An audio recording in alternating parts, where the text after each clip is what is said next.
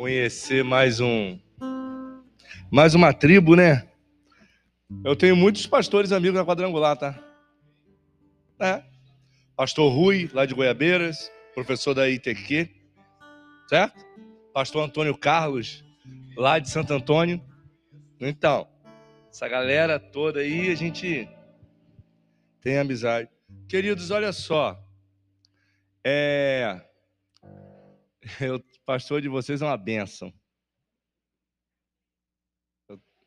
Eu estava indo para Minas, para uma das nossas igrejas, ele me ligou: Você está bem?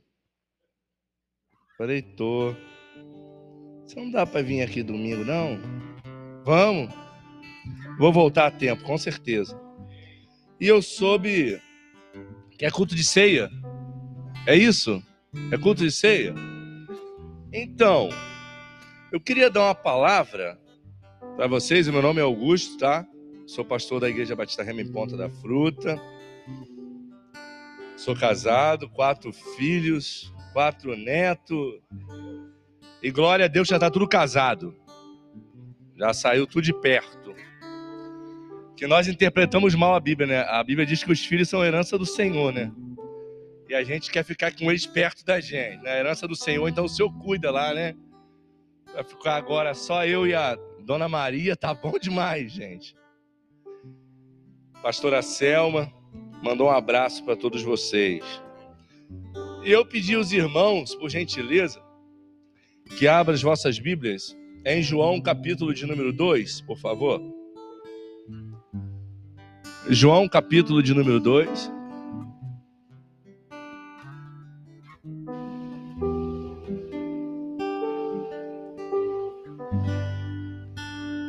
João, capítulo de número 2, nós temos aqui algo importante para falar, tá? Talvez o que nós vamos falar aqui, você vai se identificar com alguma coisa, ou conhece alguém, ou está passando por uma situação como essa, ou já passou. Muito importante mesmo que nós vamos falar aqui agora. João capítulo número 2. Quantos encontraram, diga glória a Deus. E ao terceiro dia fizeram-se umas bodas em Canaã da Galileia, e estava ali a mãe de Jesus. E foram também convidados Jesus e seus discípulos para as bodas. E faltando o vinho, a mãe de Jesus disse-lhe: Não tem vinho? Disse-lhe Jesus: Mulher, que tenho eu contigo? Ainda não é chegada a minha hora. Sua mãe disse aos serventes: Fazei tudo quanto ele vos disser. Estavam ali postas seis talhas de pedra para a purificação dos judeus, e em cada uma cabiam três almudes. Disse-lhe Jesus: Enchei de água essas talhas, e encheram-nas até em cima. E disse-lhe: Tirai agora, e levai ao mestre Sala. E levaram. E logo o mestre Sala provou a água feita vinho, não sabendo de onde viera, se bem que sabiam os serventes que tinham tirado a água. Chamou o mestre Sala ao esposo e disse: Todo homem põe primeiro o vinho bom, e quando já tem bebido, então coloca o inferior. Mas tu guardaste até agora o bom vinho. Jesus principiou assim os seus sinais em Canaã da Galileia e manifestou a sua glória, e seus discípulos creram nele. Amém? Vamos orar? Vamos orar? Senhor Deus, Pai, em nome de Jesus, nós lemos a tua palavra e nós engrandecemos o teu nome aqui na Igreja do Evangelho Quadrangular, aqui na Barra do Jucu. O povo está aqui para ouvir a tua voz. O povo está aqui para orar, cantar louvores que foram entoados pelos ministros de uma maneira muito espiritual. Eu quero glorificar o teu nome sobre a vida dessa igreja. E eu quero pedir também a todos aqueles que vieram aqui nessa manhã, e aqueles que estão nos assistindo, e aqueles que vão nos assistir, que possam receber mais uma porção do teu espírito. Eu quero louvar e te agradecer. Toma o culto nas tuas mãos.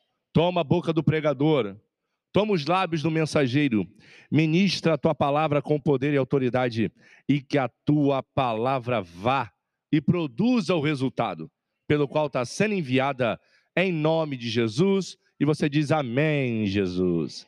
Amém? Glória a Deus. Amados, preste bem atenção aqui, que eu tenho uma palavra de Deus para a minha vida, para a tua vida, uma palavra de Deus para obreiro, para casado, para solteiro. Tem uma palavra de Deus aqui para jovem, pessoal da terceira idade. Essa palavra de Deus aqui é uma palavra que envolve muitas coisas. E aproveitando que é um culto de ceia, eu queria falar algo importante. Se tiver alguém conhecido na igreja que você tem intimidade ou está próximo de você, diga para ele assim: permaneça na posição. Fala. Isso, diga, permaneça na posição. Isso. Preste bem atenção aqui. O texto que nós acabamos de ler agora fala de um casamento, de uma festa. Essa festa aqui não é a festa dos tabernáculos. Essa festa também não é festa das primícias, nem dos pães asmos, nem dos cereais. Também não é a festa da Páscoa. Essa festa aqui é a principal festa que existe na sociedade. O motivo é, esta festa aqui é a única festa que simboliza o maior casamento da história do universo, que é Jesus e a sua igreja. Aqui está numa festa de casamento. E a festa de casamento era tão importante que não, durava duas horas, nem três horas, nem um dia, nem dois dias. Duravam vários dias de acordo com a, a concordância dos pais dos noivos daquela época lá na, no povo judeu. Então era uma, uma, uma festa em que é, aconteciam várias coisas: música, dança, muita comida, muitos convidados. Era uma festa importante. E o texto vem dizendo que o casal ele convida os parentes, os amigos, e convida também Jesus e seus discípulos para estar na festa. Um detalhe importante de sabedoria na vida desse casal. Esse casal, ele fez o contrário do que muita gente na igreja faz hoje. Eu não estou aqui para exortar a igreja, eu estou aqui só para ministrar a palavra. Ela faz, eles fazem algo que muita gente hoje na igreja faz ao contrário. Tá? Esse casal estava no melhor momento da vida dele. Esse casal organizou uma festa. Esse casal organizou a sua casa. Esse casal fez os convites. Esse casal planejou música. Esse casal planejou a comida. Ele falou com os parentes de perto, de longe, com os amigos. Eles planejaram uma festa que duraria pelo menos sete dias. O momento do ápice da felicidade é chegar no casamento. É o casamento dele, está todo mundo feliz. A jovem, com certeza, desde os seus 12 anos de idade, já sabia com quem ela ia casar. O jovem é a mesma coisa. Os pais, pelo contrário, já sabiam na hora do nascimento do outro quem ia casar e com quem ia casar por causa da amizade que tinha entre eles, entre os judeus.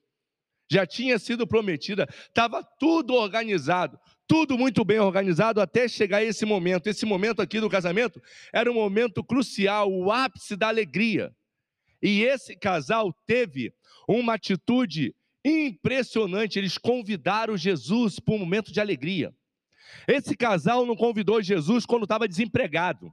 Esse casal não convidou Jesus quando estava com briga dentro de casa, com contenda. Esse casal não convidou Jesus quando o apartamento da igreja estava passando dificuldade.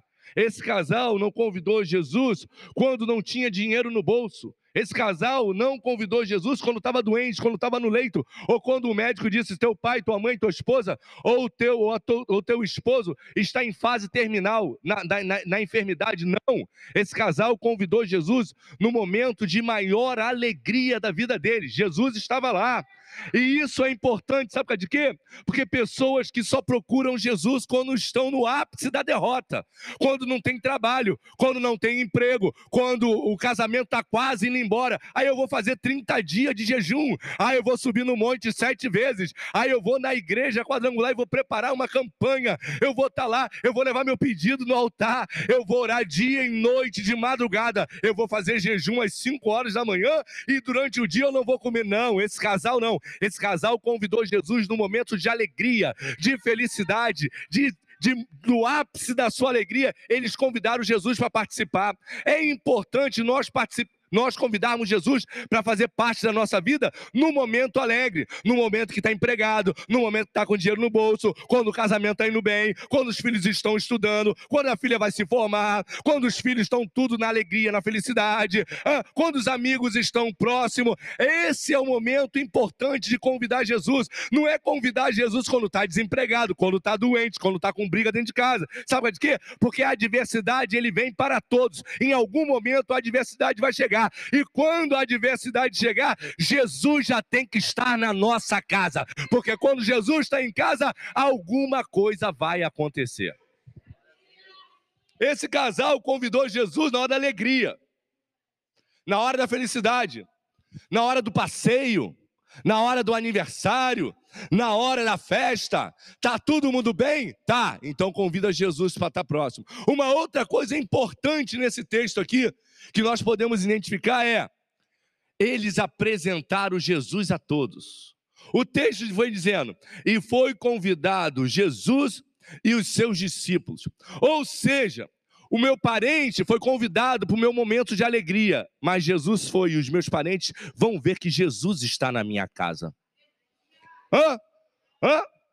É, os meus amigos foram convidados para minha casa, para minha festa. E eu tenho que apresentar Jesus, que quando eles chegarem na minha casa, eles vão ver Jesus dentro da minha casa os meus amigos do trabalho, da lavoura, ou que colhe leite de cabra, ou que arranca a, a, a, a lã da ovelha, que trabalha comigo na carpintaria, que trabalha comigo no, no, no, fazer o vinho, na uva de plantar. Ah, eu não sei qual era a profissão daquele casal, mas uma coisa é certa: eu vou convidar os meus amigos para estar na minha casa, porque eu vou apresentar Jesus para eles, eles vão ver Jesus lá.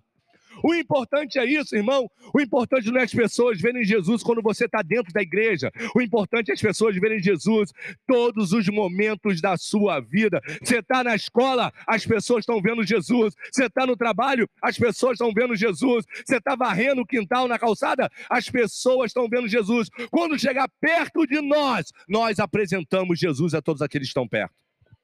Esse casal teve uma fantástica ideia dele. Vou apresentar, vou chamar Jesus.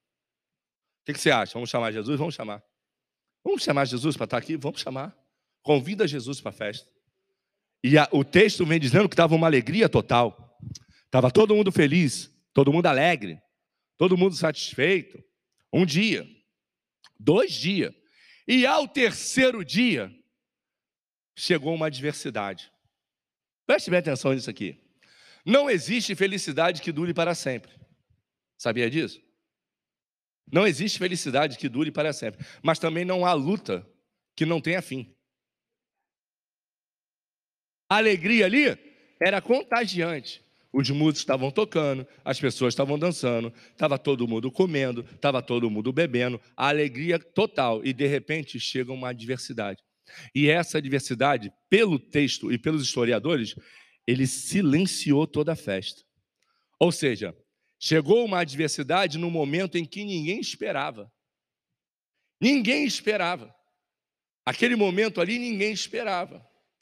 O texto vem dizendo que tinha acabado o vinho. Ou seja, uma programação durante de anos e anos e anos e anos e anos e anos e agora o vinho acaba. Isso significa que algumas coisas na nossa vida, nós tentamos planejar tudo, mas a adversidade chega. Tá todo mundo feliz, mas chegou uma doença dentro da família, e agora? Tá todo mundo alegre e feliz, e daí quando vê uma notícia, ó, o sobrinho, ou o neto, ou o filho, tá no mundo das drogas, e aí? Ó, a menina que namora fugiu de casa.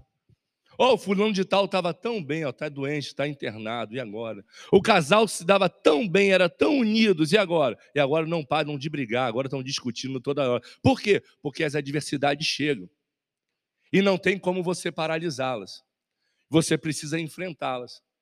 E agora a adversidade chegou. Eu sou carioca, eu sou lá de Olaria. Eu estou acostumado com praia. E uma, uma vez eu estava parado na praia do Arpoador e eu estava olhando as ondas. Sentado, olhando. E eu achei impressionante um, um, um rapaz de uns 12 anos, mais ou menos, que ele foi na água. Aí a onda veio, ele virou para correr. Ele não conseguiu correr, porque quando a onda está se formando, ela puxa tudo que está próximo dela para dentro d'água, para ela poder formar e voltar de novo. Ele tentou correr, não conseguiu. Ela cresceu e veio e derrubou ele. Ele bateu, rolou, rolou, levantou todo cheio de areia, a sunga aqui no joelho, levantou tudo, bateu, ficou com vergonha, praia lotada, eu estou observando ele. Daqui um bocado ele vai. Quando a onda veio, ele virou de novo para correr. Aí ficou pior ainda, que ele estava bem próximo da areia, e aí foi arrastando, foi arrastando, o pé parece que foi preso na areia, a onda veio lá no arpoador, quem, quem, quem já foi lá na praia de Copacabana no arpoador sabe o que eu estou dizendo. Ela bateu, levou ele longe, perna, braço. Ele levantou de novo e ficou todo, todo assustado. Mas ele não desistiu, não, entrou de novo. Na terceira vez que ele entrou, quando a, a onda subiu, ele foi em direção a ela. E aí ele pulou na água. E aí ele passou, ela passou por cima e ele ficou em pé. Ele entendeu, ele entendeu que não dá para fugir das adversidades, tem que enfrentar. Não adianta dar as costas, meu amigo. Você joga um erro teu para debaixo do tapete, sabe o que vai acontecer? Alguém vai tirar esse tapete e a sujeira vai estar tá lá, porque ela não vai sumir. Vai estar tá lá. Não adianta. As adversidades da vida precisa ser enfrentada. Todo mundo estava ali, chegou uma adversidade. E agora? Acabou a alegria. O texto diz que a alegria foi embora. Não tem mais alegria, por quê? Mas estava todo mundo em festa, mas a adversidade chega. E nós temos que estar preparado para o dia mal. É bíblico isso. O ruim não é a adversidade, o ruim é como você recebe ela. De que maneira você atua quando alguma coisa ruim chega perto de você? Qual é a tua posição? O que é que você faz quando algo ruim chega perto de você? Hã?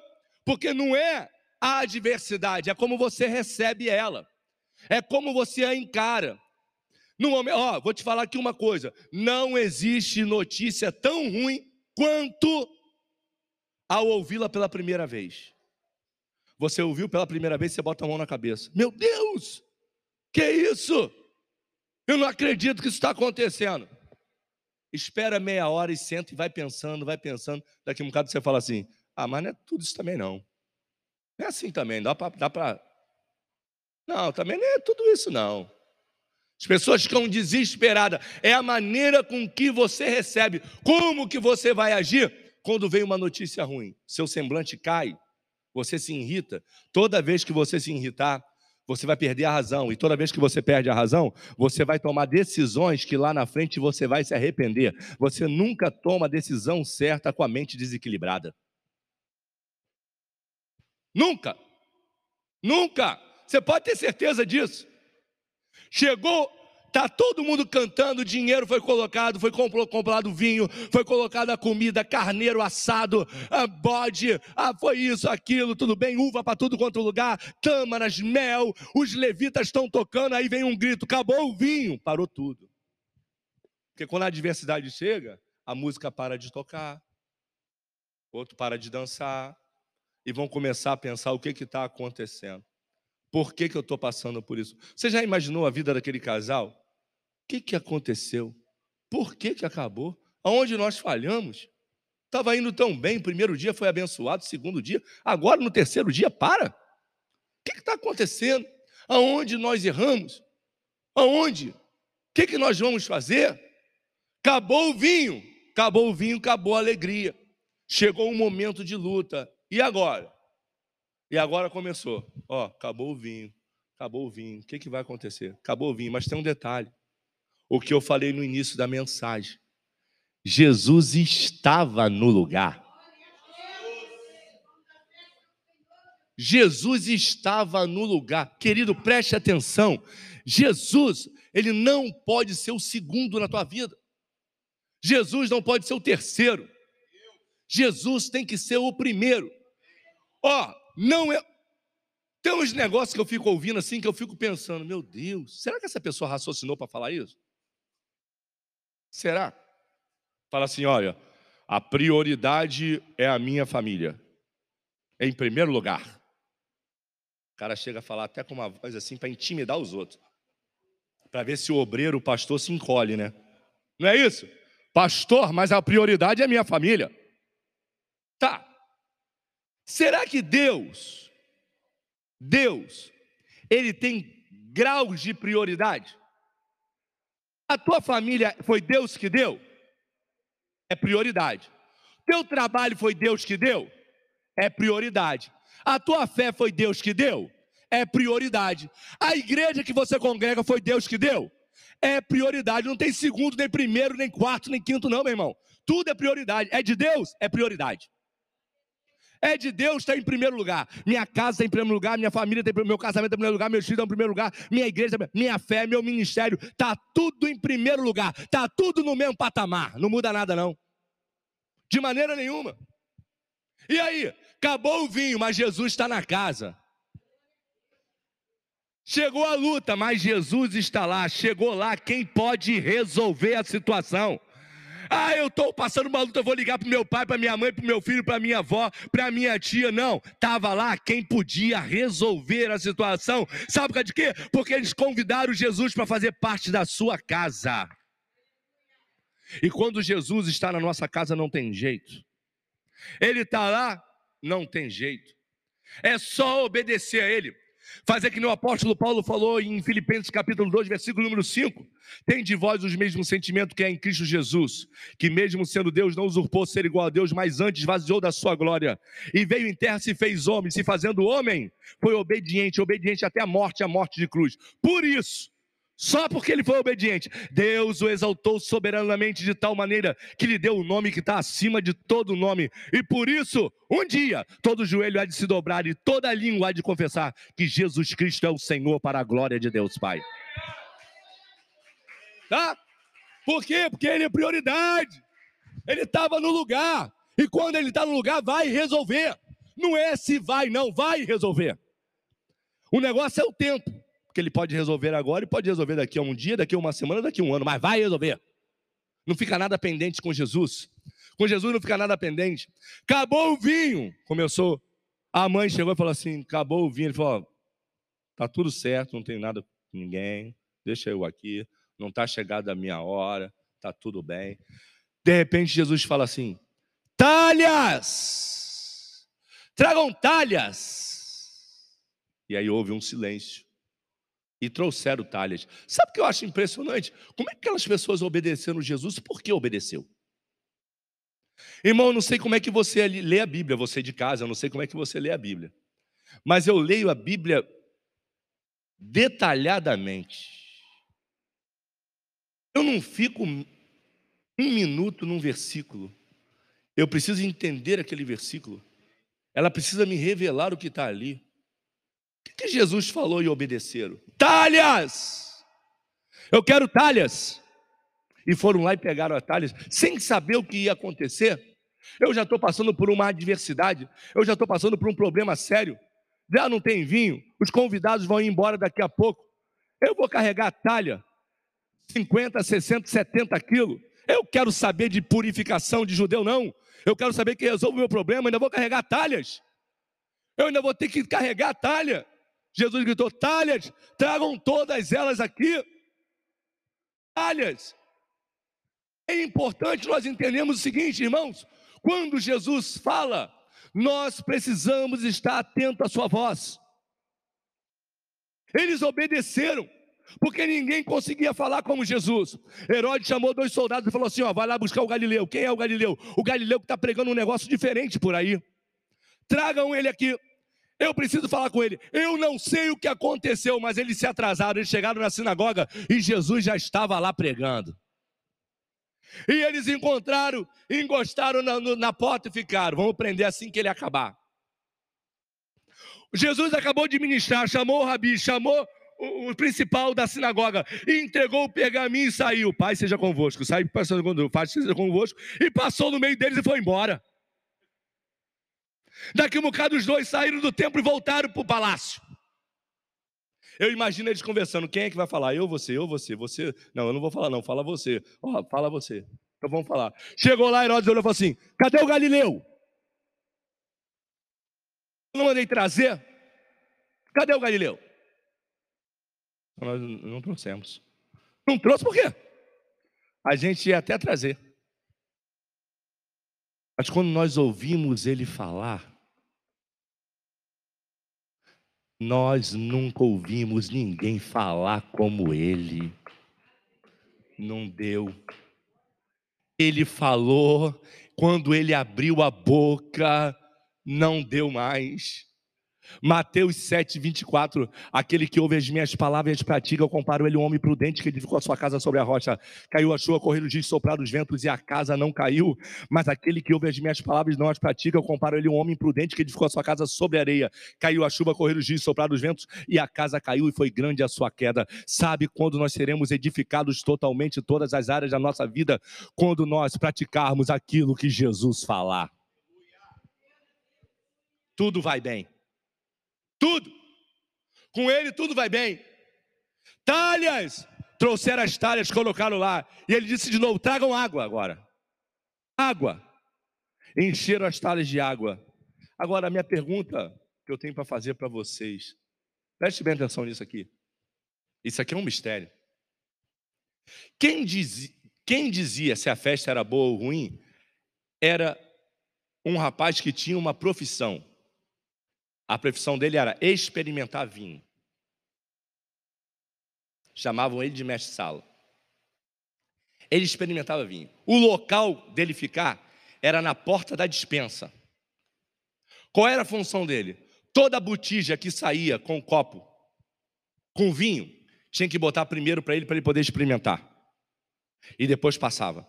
Quando ele ia para casa, ele falava para todo mundo: o vinho da festa é bom, o vinho é excelente. Ou então o vinho é ruim. E aí, você estava trabalhando na festa de fulano de tal? Tava. Como é que era o vinho? Vinho ruim.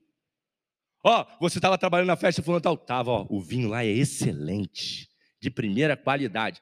Qual era a profissão dele? Experimentar vinho. Ele teria que ficar na dispensa. E quando o vinho passasse, ele teria que experimentar. Agora, minha pergunta: você é um voluntário dentro da igreja. Pastor Carlos traz aqui agora dois barril de, lá, de tinta para você pintar aqui. E você começou a pintar. Pintou, pintou, pintou. Acabou a tinta.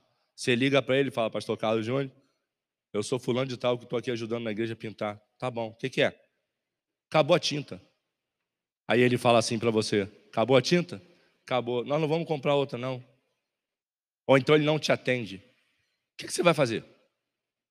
Você não tem dinheiro para comprar. Acabou a tinta. Você pintou.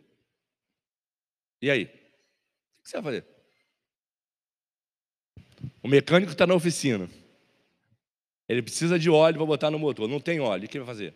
Não tem como comprar. Sete horas da noite. Está no final. O que ele vai fazer? Ele vai fechar o carro no dia seguinte ele abre. Não tem tinta? Eu fecho a igreja e vou embora. Não tem tinta, eu estou trabalhando. Eu vou embora. Eu vou embora. Acabou a tinta. Acabou o vinho. E o mestre Sala está lá. Veio a mãe de Jesus, falou com ele, mandou trazer as talhas, mandou trazer a água para encher. E o mestre Sala está no mesmo lugar. Preste atenção nisso aqui. Quando Jesus transformou a água em vinho, Jesus não deu a água, o vinho para a mãe dele. Jesus não deu para a mãe do noivo nem da noiva, nem para o pai. Jesus não deu nem para o noivo. Jesus não deu para os discípulos. Jesus deu o vinho para experimentar aquele que no momento da adversidade não saiu da sua posição. Fique na sua posição. Você é filho? Então fique na sua posição. Você é marido? Fique na sua posição. Você é esposa? Fique na sua posição. Você é líder? Fique na sua posição. Você é liderado? Fique na sua posição. Aconteça o que acontecer, não saia da sua posição, porque o milagre é para quem fica na posição. O milagre é para quem permanece.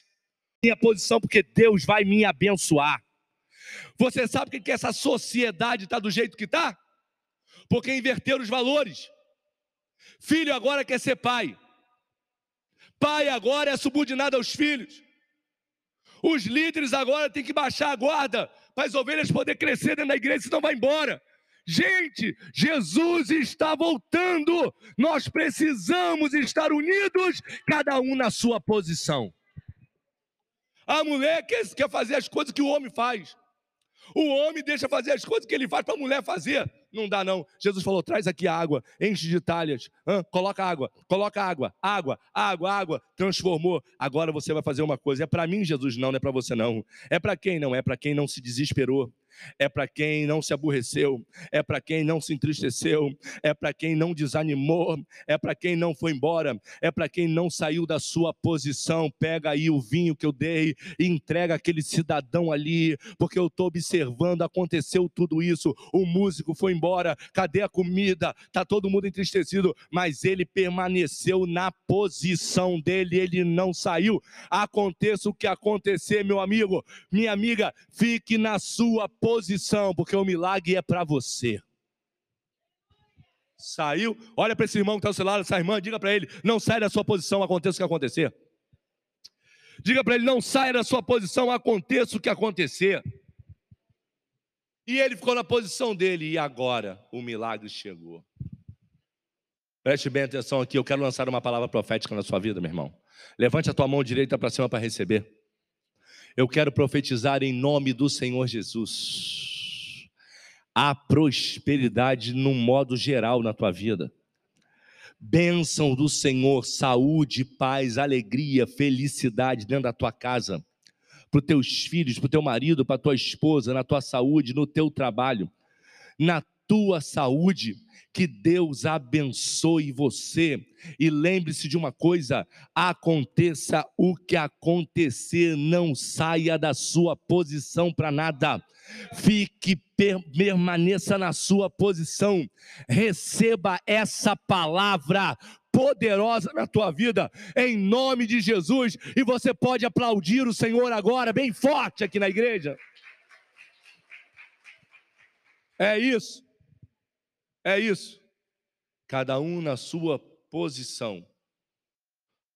Pais sendo pais, pastores sendo pastores, obreiros sendo obreiros, líder sendo líder, esposa sendo esposa, marido sendo marido, filho sendo filho, cada um na sua posição, e o milagre ele vai chegar.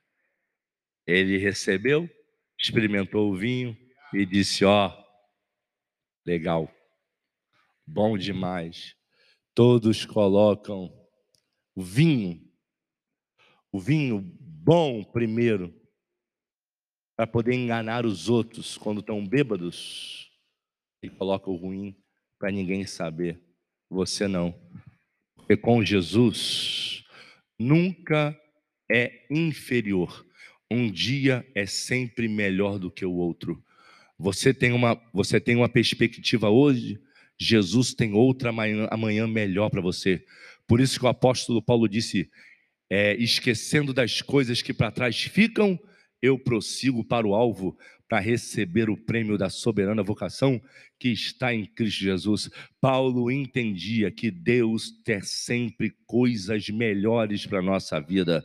Deus é sempre renovar a nossa vida. Não tem ninguém, não tem exatamente nada que possa impedir o agir de Deus na vida dos seus servos. Ele falou isso para o profeta: Eu olho para a humanidade e vejo a humanidade como gafanhotos e brinco com ela. Eu pego as águas dos rios, dos mares e coloco na concha da minha mão. Eu pego todas as montanhas que existem na, na, na, na, na terra e peso todas elas na balança de Orive. Sabe por causa de quê? Porque eu sou o Senhor e antes de mim não houve, igual a mim não há e depois de mim não haverá. Sabe? Eu boto a enfermidade, eu curo. Eu mato e eu ressuscito e não há ninguém que possa escapar das minhas mãos, porque quando eu opero, ninguém pode impedir o nome do Senhor será glorificado na sua vida. Eu tenho certeza. Você pode se colocar de pé. Pastor, só vai assumir aqui? Porque o senhor não vai ministrar ceia lá? Tá. Ó, oh, posição, hein? Ah, não. Ah, está acontecendo isso, está acontecendo, mas eu não saio da minha posição, não, irmão. Fica na tua posição também. E nós juntos vamos vencer. Juntos nós vamos você. Você que está em casa, não saia da sua posição para nada.